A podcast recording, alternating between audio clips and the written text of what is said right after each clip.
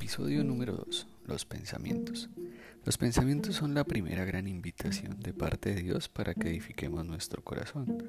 Muy bien lo dice en Proverbios 4:23. Por sobre todas las cosas, cuida tu corazón, porque de él mana vida.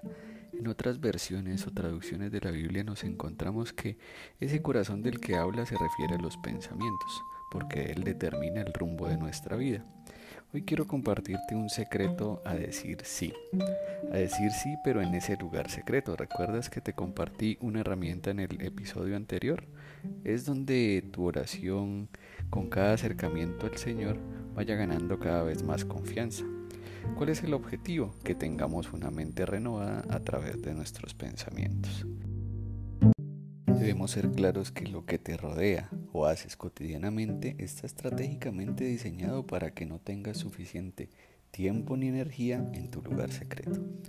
Te invito a que te cuestiones qué te distrae o qué contamina tus pensamientos.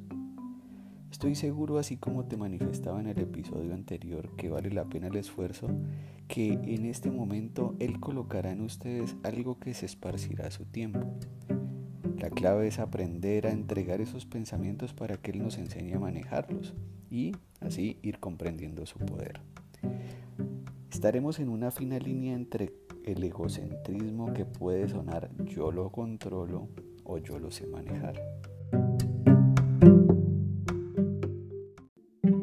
La tarea en este episodio es que quiero que realices una lista de los pensamientos que van llegando a tu mente durante el transcurso del día que luego te tomes el respectivo tiempo de clasificarlos entre positivos, negativos, buenos, malos, sueños, si son grandes, pequeños.